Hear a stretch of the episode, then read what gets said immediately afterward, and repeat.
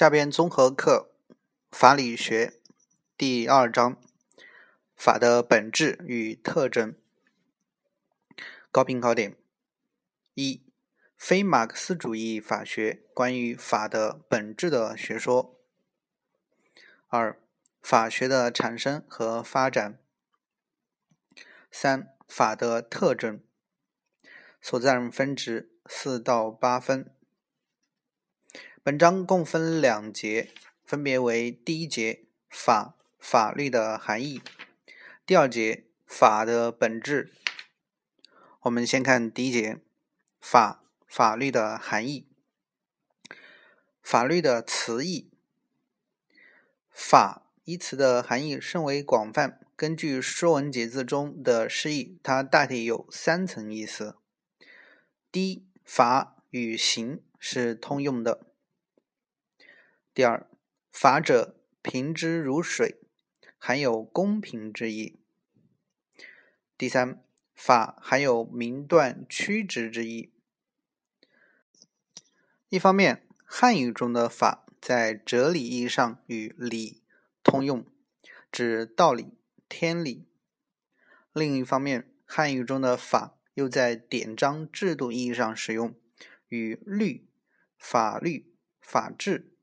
相通用，在大部分西语中，法主要是在哲理意义上使用的。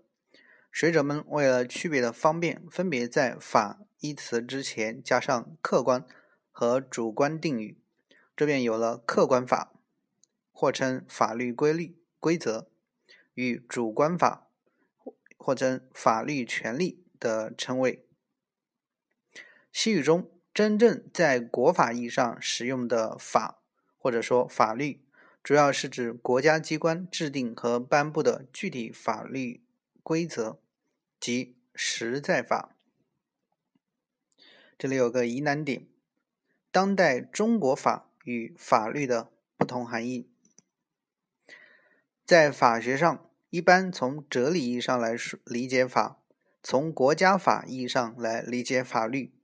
在制度上，一般认为，狭义的法律仅指由全国人民代表大会及其常务委员会制定的规范性法律文件；广义的法律是指包括宪法、法律、行政法规、地方性法规等在内的一切规范性法律文件。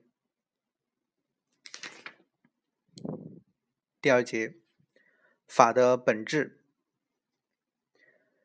本节共分两个部分，一是非马克思主义法学关于法的本质的学说，二是马克思主义法学关于法的本质的学说。我们先看前者，这里仅以一个表格作为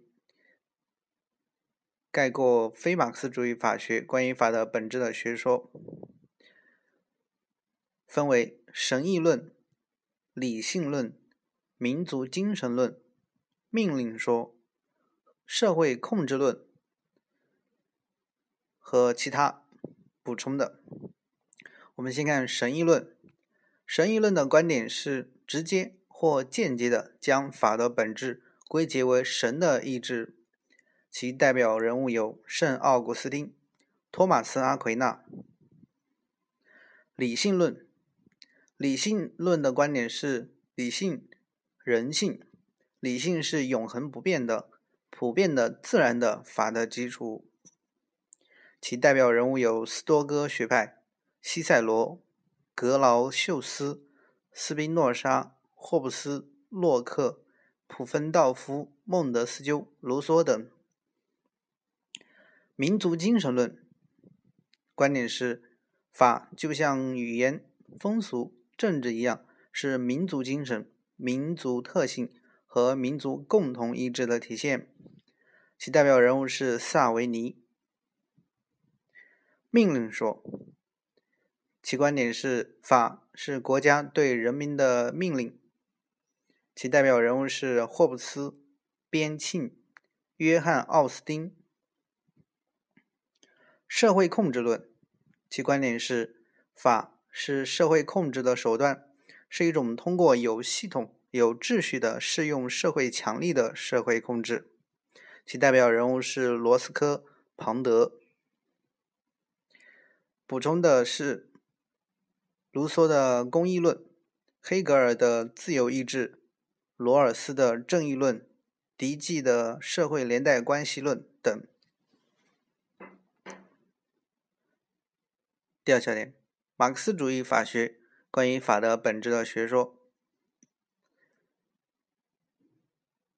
主要分三个小点：一、法是统治阶级的国家意志的体现；二、法是所体现的意志由一定的物质生活条件所决定的；三、法所体现的意志也受经济以外诸多因素的影响，主要包括政治、思想、道德。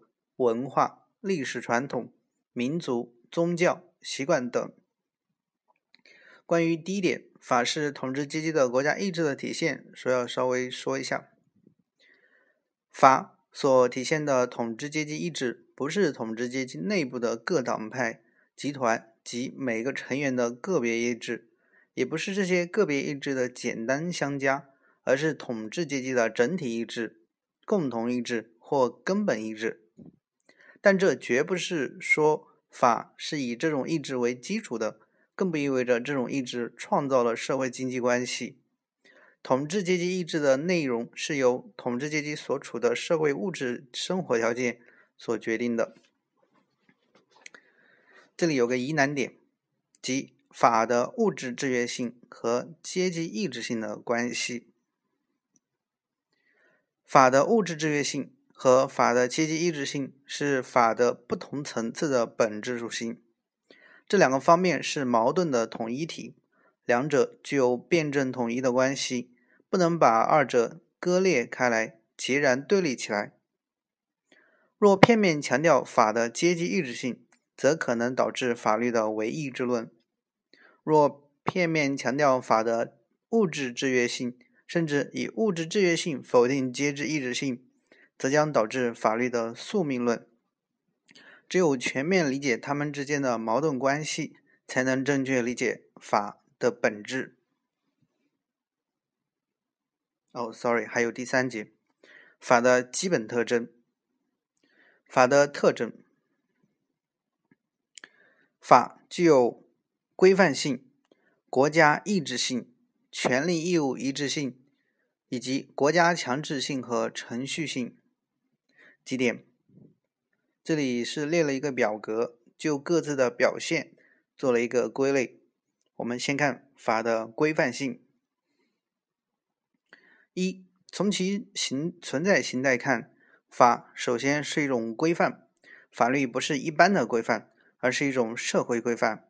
其特点在于，它所调整的是人们之间的相互关系，又称社会关系，不同于思维规范。语言规范也不同于制技术规范。二，法律作为社会规范，像道德规范、宗教规范一样，具有规范性。法律的规范性是指法律所具有的规定人们行为模式、指导人们行为的性质。法律所规定的行为模式包括三种：人们可以怎样行为？人们。不得怎样行为，人们应当或必须怎样行为。三、不特定性。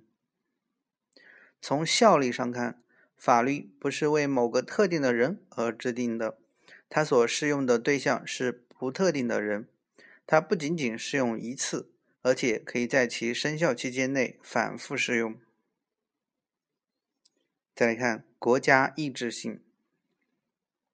其表现分为三点：一、从法律是由国家制定或认可的意义上看，法律体现国家的意志。这一特征明显的表明了法与其他社会规范，如道德规范、宗教规范、政党或其他社会组织的规章以及礼仪习习惯等的差别。法律由国家制定或认可。还表明了创制法律的两种方式。二、法律由国家制定或认可，这是从法律作为一个整体，并以国家名义制定或认可来说的。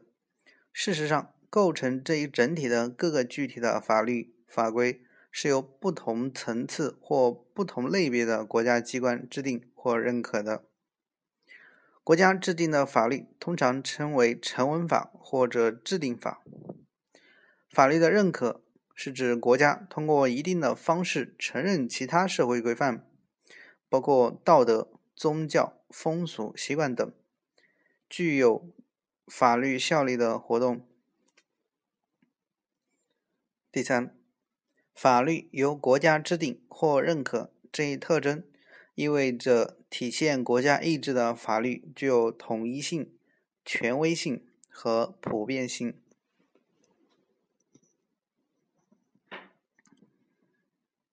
权利义务一致性。第三个特征又分两点：法律对人们行为的调整，主要是通过权利和义务的设定和运行来体现的、来实现的。因而，法律的内容主要表现为权利和义务。法律上的权利和义务的规定具有确定性和可预测性的特点，它明确的告诉人们。该怎样行为，不该怎样行为，以及必须怎样行为。人们根据法律来预先估计自己与他人之间该怎样行为，并预见到行为的后果以及法律的态度。二，法律上只要规定了权利，就必须规定或意味着相应的义务。法律具有权利和义务的一致性。有的社会规范，如政党或其他社会团体规章，虽然也规定各自成员的某种权利和义务，但是在内容、范围和保证实施的方式上，与法律意义上的权利义务有很大的区别。第四个，国家强制性和程序性，又分两点：一。法是由国家强制力保证实施的社会规范，具有国家强制性和程序性。一切社会规范都具有强制性。道德规范主要依靠社会舆论、传统习惯以及人们的内心确信来加以维持。宗教规范的实施主要是通过精神强制的方式，但也必须依靠清规戒律、惩罚制度来保证教徒的遵守。